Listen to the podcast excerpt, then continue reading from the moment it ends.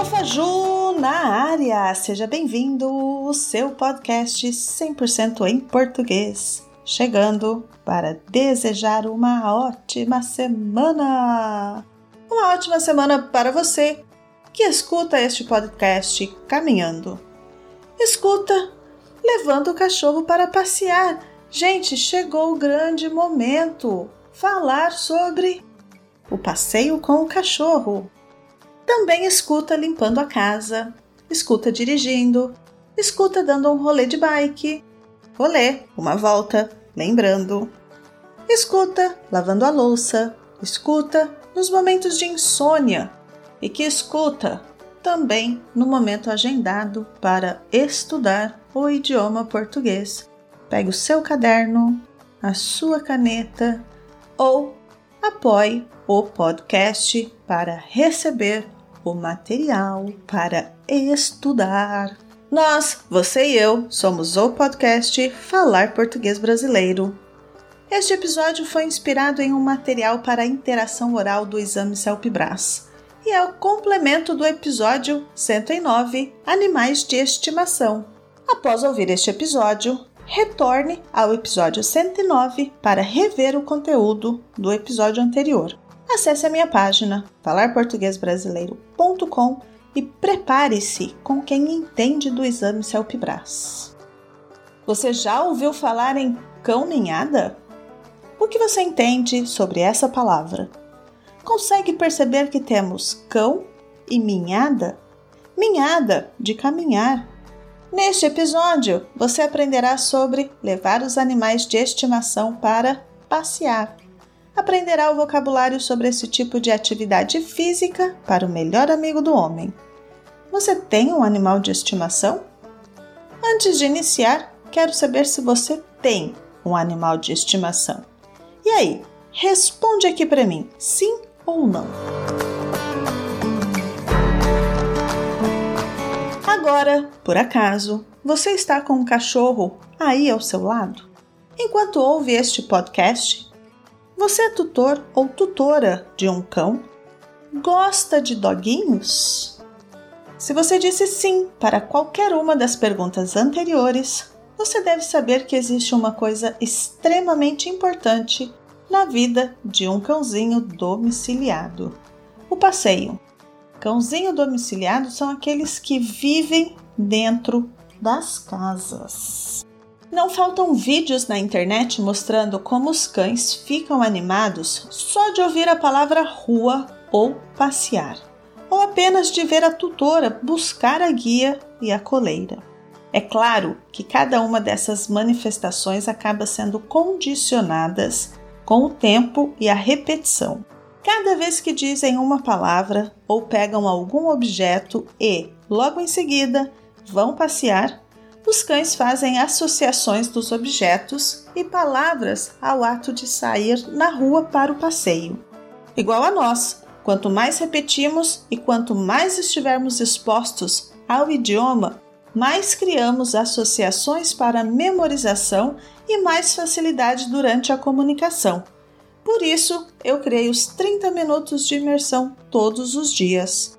Não existe mais desculpas para você deixar de participar acesse falarportuguesbrasileiro.com e faça sua inscrição para a nova turma. Ok, decidimos ir bater perna na rua. Tutor e cão têm agora um desafio à frente. Como será o passeio? Essa pergunta, assim como muitas na vida, tem uma resposta muito simples e interessante. Depende. Sim, depende da raça do cão, do seu porte, da sua idade, do nível de esforço físico que o cão está acostumado a fazer, o quanto de esforço físico foi feito no dia daquele passeio e, até mesmo, quando foi a última refeição que o cão fez.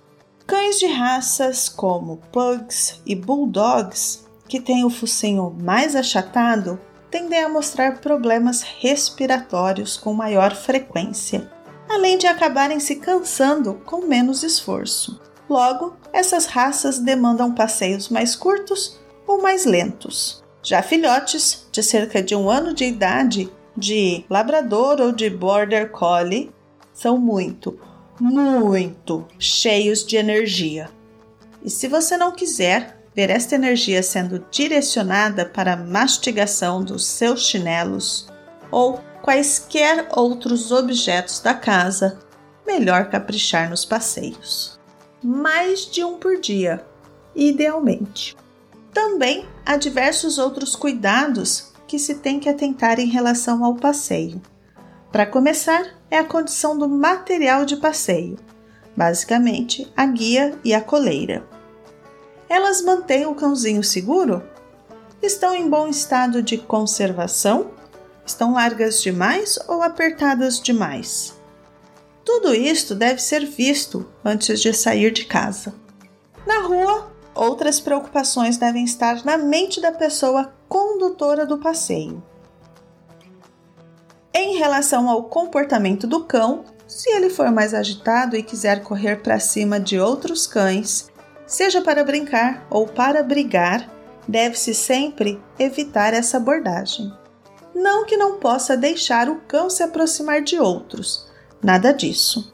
Porém, a aproximação deve ser o mais calma e devagar possível, sem que a agitação de um cause uma reação defensiva no outro.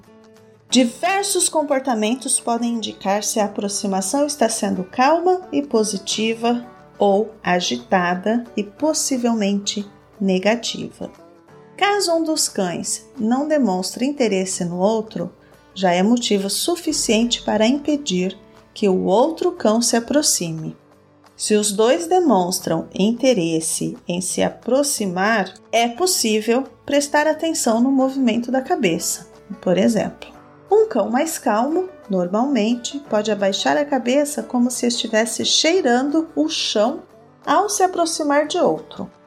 Este gesto demonstra uma certa passividade, uma amostra de que não há intenção de atacar ou algo neste sentido. A tutora ou condutora do passeio também deve estar sempre atenta nas curvas das ruas caso seu pet seja daqueles brigões ou que tenham medo de cães maiores, por exemplo. Uma dica é chegar mais para a ponta da rua para tentar ver quem vem pela frente antes de chegar na hora de virar. Pode parecer bobagem, mas dar de cara com outro animal, mesmo que manso, pode ser um choque por causa da surpresa. E se você já está de cabelo em pé, apenas com estas poucas dicas, achando que passeio de cão virou uma ciência super complexa, pode se acalmar, pois tem um profissional que pode salvar a sua vida e a do seu cãozinho. Sim, o passeador de cães ou dog walker é um profissional treinado para dar o melhor passeio para o perfil do seu pet. Pelo menos o passeador profissional, como já vimos, sabe de cada cão e das necessidades específicas de passeio, e juntar vários cães de idades, portes e vivências diferentes dificulta a melhora no bem-estar de qualquer um dos cães envolvidos. O passeio em grupo é bem utilizado quando os cães envolvidos têm necessidades semelhantes de passeio. Porém, como isso também envolve ligar as rotinas e horários dos tutores de cada cachorro, é de se entender que seja difícil conciliar todas as necessidades e disponibilidades envolvidas. No Brasil, o cenário de passeadores tem crescido apesar de poucos serem capazes de conciliar o cenário ideal de necessidades dos cães com a própria necessidade de ganho de renda. Já que quanto mais cães a pessoa pegar para passear, maior será a sua renda como profissional autônomo.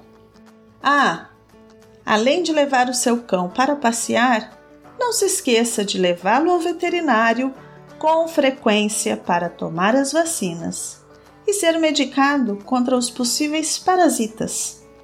Também para tomar banho e deixar o pelo mais macio e cheiroso. Importante lembrá-los sobre a alimentação do cãozinho.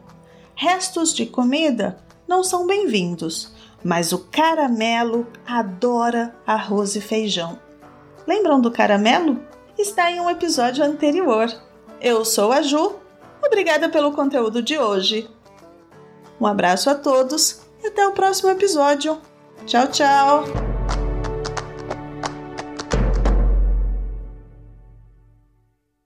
Este episódio foi editado por Ricardo Gomes, do canal Biologia in Situ.